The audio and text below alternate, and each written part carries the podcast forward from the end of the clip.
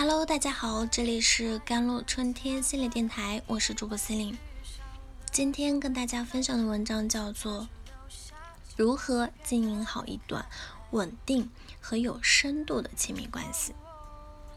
最近热播的综艺《女儿们的恋爱三》是萧亚轩与小鲜肉男友黄浩一起参加的。不过这档恋爱节目啊，不仅没有成为两人。撒狗粮的爱情见证史，反而成了萧亚轩恋爱达人人设崩塌的滑铁卢。萧亚轩一直以小鲜肉收割机、恋爱小天才的标签而被很多人艳羡，连金莎的一句“想体验萧亚轩的快乐”被冲上了热搜，可见他十七年谈了十八个小鲜肉的战绩，着实让人惊讶。但是，通过这档真人秀节目，明眼人却看出了她为什么频繁换男友的真实原因。节目中，萧亚轩与黄浩的姐弟恋暴露出几大主要问题，让人不得不猜疑他们的这段坚持了三年的感情究竟还能撑多久。问题一：萧亚轩控制欲太强，她像老妈子一样爱得让人窒息。黄浩的疲惫与埋怨蓄积已久。黄浩在节目中吐槽萧亚轩过度情绪化，情绪上来自己连呼吸都是错的。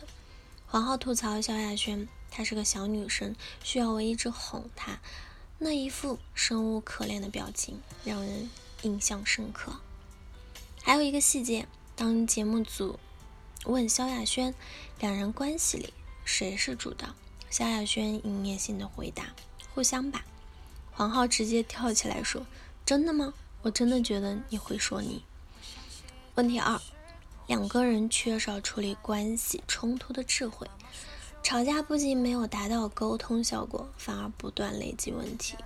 节目中，两人承认经常吵架，最近一次吵架是几天前，还原那次吵架现场，两人又差点吵起来。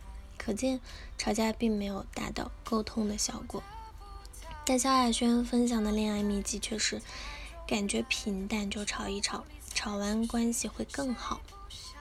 这体现出萧亚轩完全活在自己的世界里，他觉得吵完了自己爽了，却不知道把对方推得更远了，甚至逐渐会关闭沟通的渠道。而作为在关系中，年龄阅历要远远优于对方的大姐，却没有随着年龄阅历渐长的智慧与影响力，不能不说是个遗憾。问题三：萧亚轩对黄浩缺少基本的平等与尊重，更不用说如何给予有边界的爱了。萧亚轩跟黄浩最近一次吵架是萧亚轩要给黄浩剪头发，黄浩坚决反对。这件事发生在录制。综艺节目期间，当黄浩说出“谁会让萧亚轩剪头发”，萧亚轩回答“我的五条狗会愿意”的时候，我真的非常惊讶。黄浩当时脸都青了。显然，萧亚轩知道自己在冒犯黄浩，但他就是要这样做。很多人不解他为什么要这么做，其实恰恰是缺乏安全感与边界感。他在用不断挑战对方底线的方式来寻找爱的证明。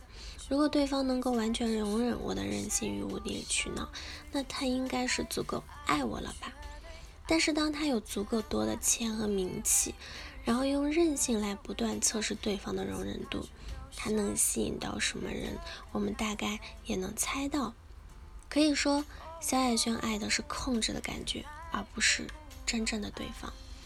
那如何才能经营好一段稳定和有深度的亲密关系呢？第一，学会独立与自爱。一个缺乏独立的灵魂，又无法驾驭一段成熟的感情。看似爱的轰轰烈烈，其实无非是狗血剧情的不断重演罢了。第二，各守边界与尊重。那成熟的爱需要尊重彼此的边界，不去干涉对方的成长课题。成熟的爱是通过尊重与欣赏去激发对方内心的美好与动力，去为了彼此更好的生活主动承担与拼搏。第三，相互支持与成长。所有的亲密关系到最后还是要回到互相滋养的主题上。这其中肯定是有现实的部分，彼此有用，相互支持。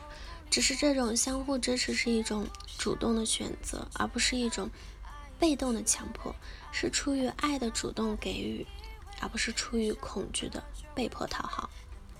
正如美国婚姻教皇啊，有个教授在幸福的婚姻所强调的，在大部分深切。紧要的问题上，要产生和配偶一个统一体的感觉，不是一夜之间就可以完成的事情。共同探索这些问题，确实是一个不断进步的终身的过程。其目的不是在每一个你认为有深刻意义的问题上都要和配偶达成一致，而在于拥有了一个夫妻双方都能接受对方最深沉信念的婚姻。你们越是。去创造一个能相互袒露这些信念的婚姻，你们的共同生活之旅就会越快乐。好了，以上就是今天的节目内容了。咨询请加我的手机微信号：幺三八二二七幺八九九五，我是司令，我们下期节目再见。